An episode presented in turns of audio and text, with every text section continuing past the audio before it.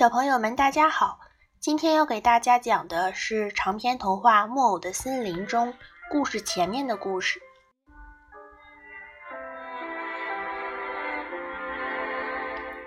很多年以前，我生活在一个叫做慢吞吞的城市，浪费了很多时间。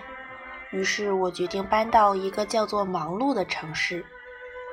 我每天都非常忙，只有下雨天才稍微空闲一些。我就去了图书馆。这个图书馆有一个很美丽的名字——蒲公英图书馆。我向这里的管理员要了一杯咖啡，一边喝咖啡一边看书。没见过有咖啡喝的图书馆吧？它就坐落在忙碌城的中心。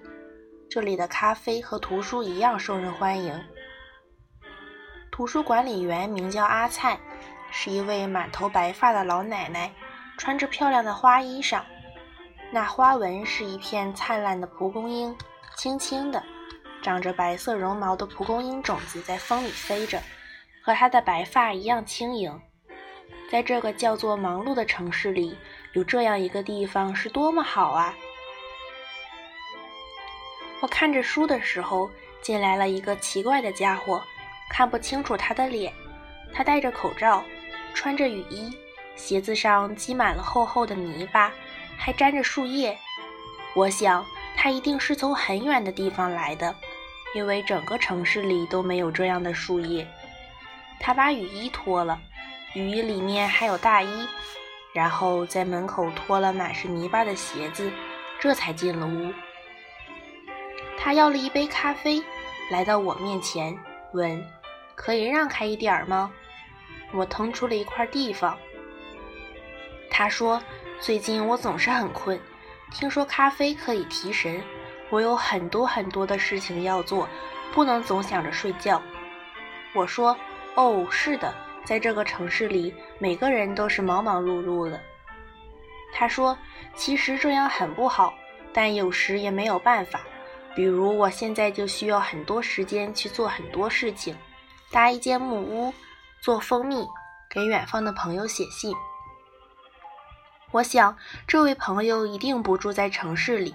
其实，自己搭一间木屋，自己养一群蜜蜂，空闲的时候给朋友写写信，这样的生活不是挺快乐的吗？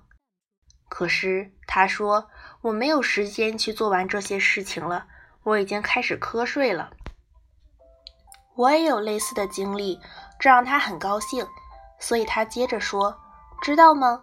古老的书里记载。”有一种叫做瞌睡的虫，不知道，我只知道甲壳虫、西瓜虫和放屁虫。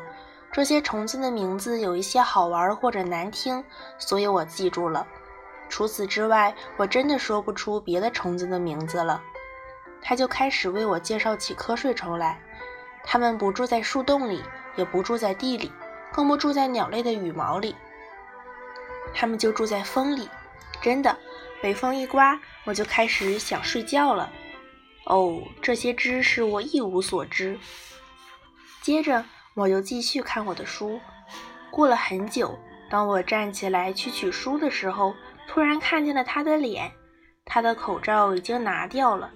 天哪！我大吃一惊，但绝不是因为这张脸难看，而是因为这是一张熊的脸。没有比在图书馆里看见熊更加让人觉得意外了，但是我没有尖叫，只是悄悄对满头白发的阿灿说：“我看见这里来了一只熊。”阿灿却用很响的声音说：“这没什么奇怪的，在这个城市里，熊常常到这里来看书。他很少到对面的面包店去，可是他在哪儿呢？就在我的后面。”他的鞋子上沾着一片野橡树的树叶，城里是没有的。我仍然压低了嗓门说话。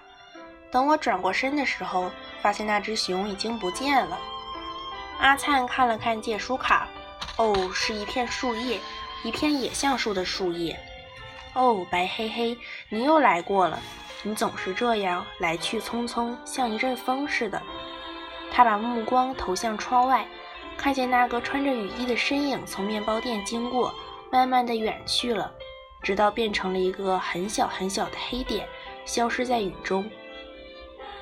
我回到自己的座位上，看见了熊留在桌上的书，这是一本故事书，上面有一排红色的签名，白黑黑。这表明这本故事书曾经属于一位叫白黑黑的先生，就是那位常常上图书馆看书的白黑黑先生。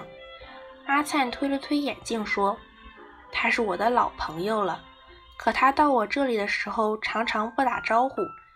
他喜欢独自住在森林中的野橡树旁边。哦，他有自己的小木屋，他还养了几箱蜜蜂。”我说：“是的，他现在也养蜜蜂了。”他曾经在这个城市生活过，我们都爱他。阿灿说：“哦，我真的开始喜欢这个叫做忙碌的城市了。除了忙碌让人觉得疲惫以外，这个城市其他的地方倒是挺有意思的。”我坐下来看白黑黑留下的书，书中记载的是一个老木偶的故事，但是这个故事却应该从遥远的森林讲起。从阿灿还是小姑娘的时候讲起，从森林里的大熊白黑黑还是小熊的时候讲起。